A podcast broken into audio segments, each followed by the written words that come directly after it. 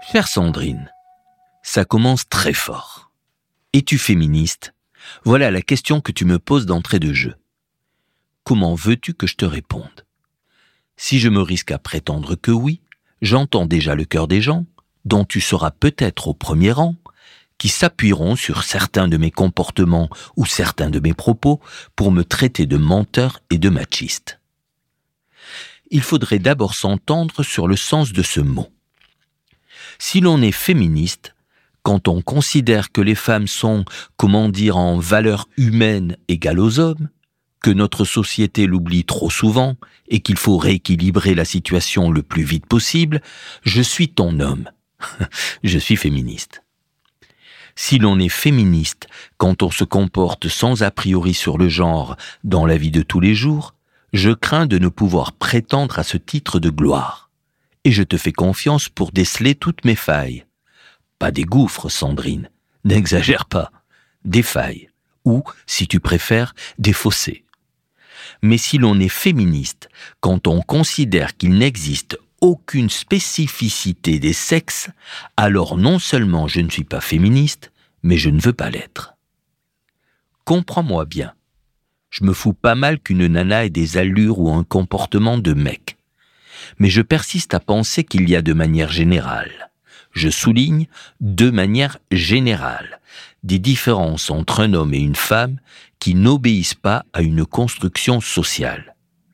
Cela ne signifie pas que l'on doive hiérarchiser, placer, si j'ose dire, un sexe au-dessus de l'autre.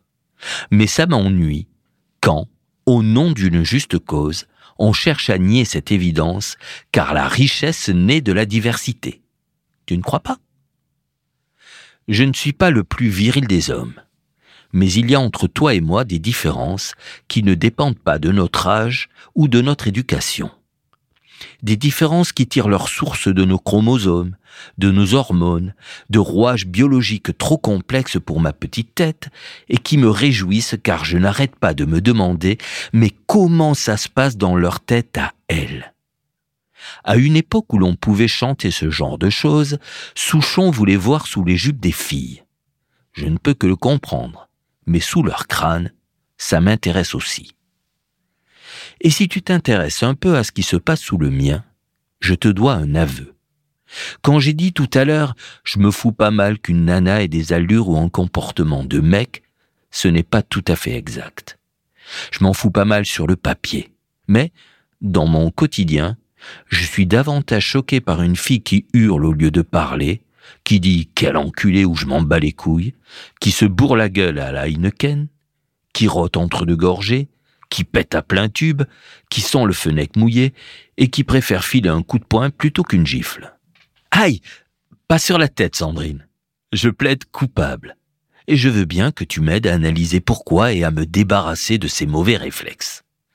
Toi et tes frangines, déconstruisez-moi. Déconstruisez-moi, oui mais pas tout de suite, pas trop vite. Une poignée de main virile. Non, je déconne. De gros bisous de ton Brice.